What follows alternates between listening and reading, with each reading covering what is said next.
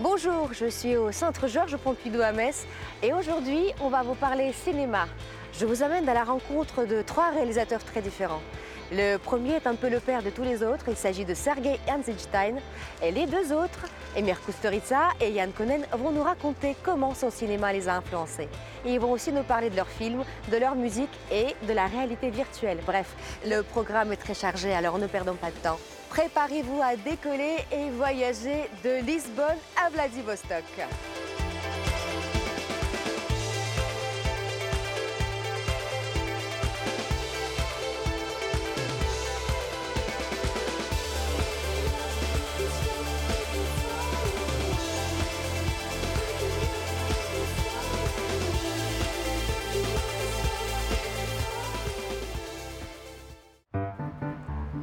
On est sous la charpente de Centre Pompidou-Metz, dessinée par l'architecte Shigeru Ban. Et c'est ici que se tient l'exposition sur Sergei Eisenstein, l'un des cinéastes les plus influents du XXe siècle. On va tenter de comprendre qui était Sergei Eisenstein et pourquoi il a tant apporté au cinéma moderne. Suivez-moi, je vous amène. Eisenstein. Ce nom ne vous dit peut-être rien, et pourtant c'est l'un des pères du 7e art, un artiste complet qui n'a pas fait que du cinéma.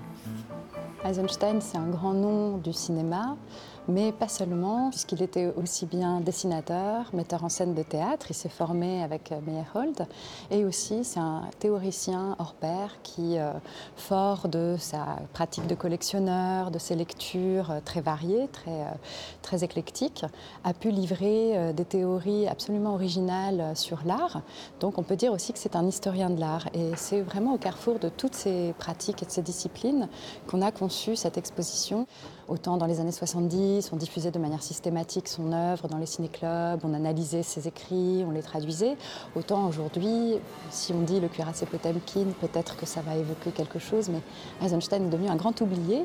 Donc on avait à cœur, euh, dans cette exposition, de, remettre la lumière sur lui, mais aussi, bien sûr, de présenter des aspects moins connus, euh, méconnus. Sergei Eisenstein. C'est huit longs métrages et trois courts métrages en 26 ans, entre 1923 et 1946, l'époque de la grande Union soviétique. L'époque où le cinéma était une arme pour la propagande. Une époque où les films étaient des commandes directes du pouvoir. Il est très sincère dans, dans, son engagement révolutionnaire. Il pense pouvoir mettre son art au service de l'édification d'une nouvelle société. Et euh, effectivement, sa célébrité va être euh, due à, sa place, son statut comme un artiste révolutionnaire. Ses films contribuent à mettre en place une mythologie, euh, avec Octobre notamment, de la fondation d'un nouvel État, un État soviétique.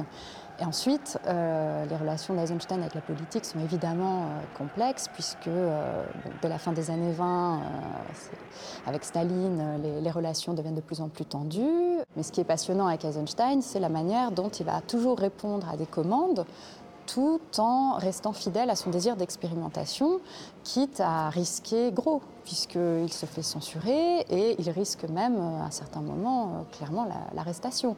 Donc Eisenstein est un artiste du grand écart qui répond à des commandes officielles, mais tout en poursuivant son désir de repousser les limites du, médium cinématographique. Eisenstein, dans Octobre, encore une fois un film de commande, réussit, en tout cas c'est ce qu'il estime, à faire un, cinéma euh, capable de philosopher.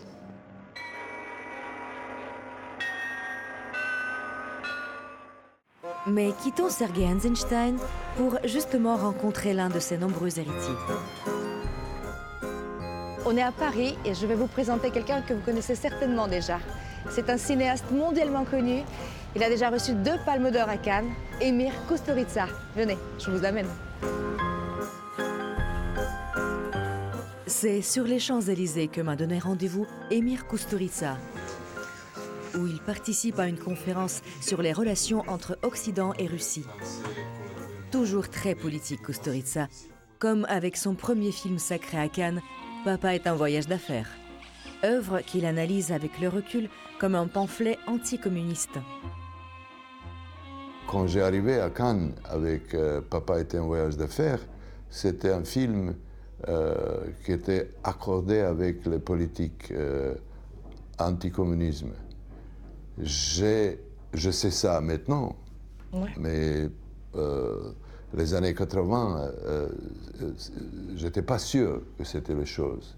J'ai arrivé de, de, de, famille communiste et enfin, j'étais pas anticommuniste, mais j'étais comme l'école à Prague. j'ai appris pour faire une distance ironique. Hmm. Et ça, c'est la raison pour laquelle je pense que j'ai gagné la première, première fois.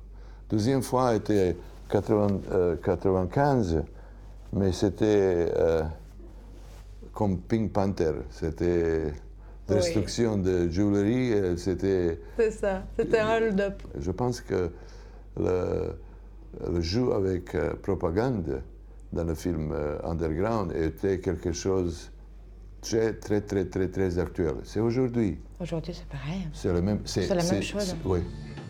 Depuis plusieurs années, Emir Kusturica ne se limite plus au cinéma.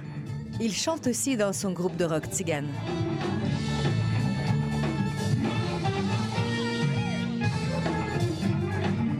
Musique, cinéma, des domaines qu'il pense profondément liés. Euh, la musique et le cinéma, c'est la sœur et frère. C'est la combinaison euh, euh, nécessaire. Parce que si tu pas penses que le, créer un film, c'est la même chose comme, comme créer une symphonie. Parce qu'il y a besoin, pour faire quelque chose, à temps, mm. espace, et il y a besoin pour un euh, réalisateur qui est très musical pour faire un, un, grand film. Une fois, deux fois, trois fois, quatre, cinq, beaucoup de fois. Et ça, c'est la musique euh, qui, chaque fois, endorsait de, de, de, de, de, choses de filming. Le, le, nom d'Eisenstein te parle? Oui. Est-ce que ça fait partie de tes références ou pas? C'était un, un, cinéaste extrêmement avant-gardiste, fou. Avant-gardiste, propagandiste, propagandiste. À tous. Mais euh, je, peux dire aujourd'hui que les propagandistes euh, euh, soviétiques, ils sont très, très, très fort. Et Eisenstein a eu des influences dans ton œuvre cinématographique ou... Oui, mais il est, euh, pour moi, il est grand, mais pour moi, il, était très géométrique. Il n'est pas, il pas comme Pudovkin, comme... Il y a moins de finesse, moins de poésie, tu veux dire oui, ça? Oui, oui, hmm. Il est très, très... Euh, C'était un grand homme de montage. Un grand montage, oui. Ouais. Extraordinaire. C'était avant-garde de, de MTV Vidéoclip. Le montage est sans doute l'aspect que l'on retient le plus de l'œuvre d'Eisenstein. Il est l'un des premiers à théoriser cette notion, à en comprendre l'importance et à pousser très loin l'innovation dans ce domaine. Quand on parle de montage, on évoque souvent Sergei Eisenstein. À votre avis, pourquoi? On associe avec euh, le nom d'Eisenstein cette fameuse euh, théorie du montage des attractions, qui consiste en fait à euh, assembler une série de chocs physiologiques. Euh, Eisenstein estime qu'il faut en calculer l'impact de manière mathématique. Eisenstein ne va cesser de décliner le montage euh, sous toutes ses variantes, y compris le montage au sein du plan, parce qu'on pense toujours au montage entre les plans, mais Eisenstein est aussi ce, ce praticien, ce théoricien du conflit dans l'image entre différentes dimensions, entre différentes composantes.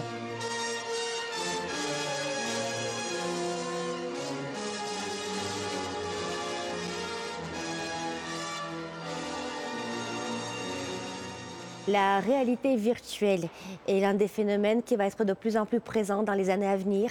Pour en parler, nous sommes allés à la rencontre de Jan Kounen à Saint-Pétersbourg. Regardez. Cela fait presque dix ans que Jan Kounen n'a pas réalisé de film pour le cinéma.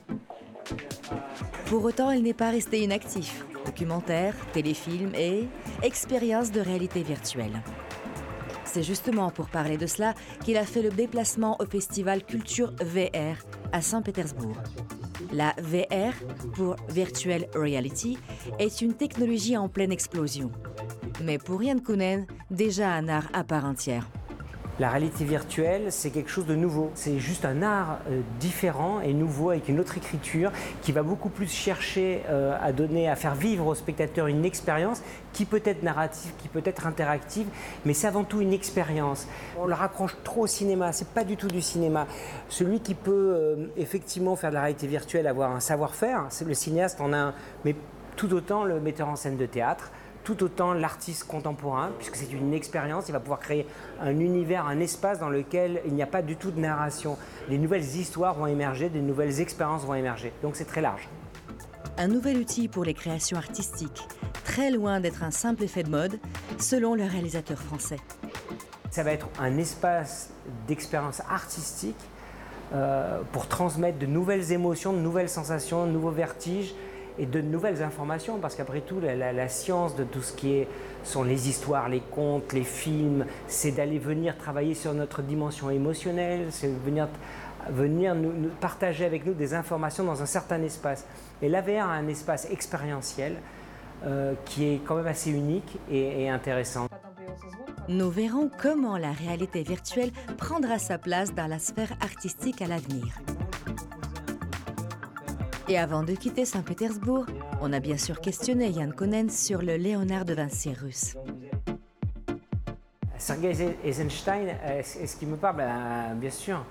Alors, Alexandre Nevsky euh, et, bien entendu le cuirassé Potemkin, c'est des choses que j'ai appris et vues à l'école. Et il y a dans l'écriture du cinéma russe quelque chose de profondément visuel qui, moi, me parle beaucoup. J'aime beaucoup la puissance de, ce que peut faire la caméra. Et dans le cinéma russe, dans tout le cinéma russe, euh, et dans toute l'histoire du cinéma russe, il y a, quelque chose de cet ordre-là qui est très très fort. Euh, euh, voilà, et donc c'est là où Eisenstein et, et Vertov, c'est un film. J'ai même appelé un personnage Dziga Vertov parce que c'est vraiment aussi l'homme à la caméra, l'invention de, la caméra comme objet de, création et, et de sensation pure. Et Jan Kounen n'est pas le seul à avoir été influencé par Sergei Eisenstein. C'est toute une génération de cinéastes qui ont puisé dans son œuvre pour bâtir ce qui est aujourd'hui le cinéma moderne. L'œuvre de Sergei Eisenstein a beaucoup influencé euh, de nombreux cinéastes euh, dans le monde entier. Est-ce que vous pouvez nous donner les exemples des cinéastes qui étaient influencés par lui? Ah, la liste serait longue, on pourrait faire toute une exposition sur la manière dont Eisenstein euh, a inspiré, influencé euh, des cinéastes. Donc ça pourrait être aussi bien Scorsese, Coppola, mais aussi des cinéastes plus expérimentaux comme euh, Kenneth Anger aux États-Unis, des cinéastes comme Glauber Rocha, donc c'est extrêmement euh, varié. On a aussi bien des parodies, euh, les, euh, les, Incorruptibles de Brian De Palma, que des films extrêmement pointus, japonais, mexicains, qui vont, s'inspirer d'Eisenstein.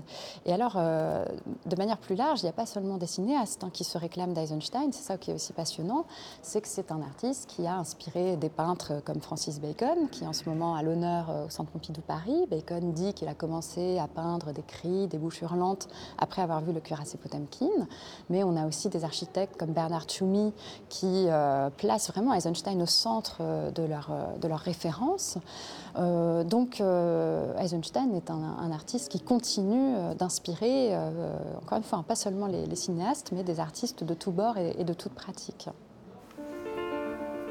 Le réalisateur est aujourd'hui un peu oublié en France, resté ancré dans une époque révolue l'exposition du centre Pompidou-Metz tente de le remettre en lumière. Bah, je pense que c'est cool d'avoir un, autre côté de l'histoire qui est un peu méconnu en France. Enfin, L'Union soviétique et tout, on n'a pas beaucoup de connaissances par rapport à tout ça. Je pense que c'est important bah, d'avoir euh, un grand visuel par rapport à un artiste euh, tel que lui, par rapport à tout ça. Je savais que c'était un grand génie, mais je pensais pas que c'était à ce point euh, nourri d'autant d'influence. Et justement, c'est ça que je trouve absolument impressionnant. Puis à quel point, euh, en fait, euh, c'est une grande histoire de, à la fois d'un génie, puis en même temps de quelqu'un euh, dont on a empêché plus ou moins la création toute sa vie. Et je trouve que c'est assez fascinant de voir que nous, on le regarde différemment aujourd'hui et que lui, sa vie, ça a été un parcours d'épreuves. Ce que j'aime beaucoup, en fait, avec ce genre de réalisateur, ce qui permet vraiment de marquer, en fait, il donne vraiment une description de, de son époque, en fait. Et c'est c'est vraiment des. Historiquement, je trouve que c'est très important en fait. Merci d'avoir suivi cette émission spéciale cinéma avec nous. J'espère que ça vous a plu. On se retrouve très vite dans un prochain épisode. Je vous amènerai encore de Lisbonne à Vladivostok. De свидания.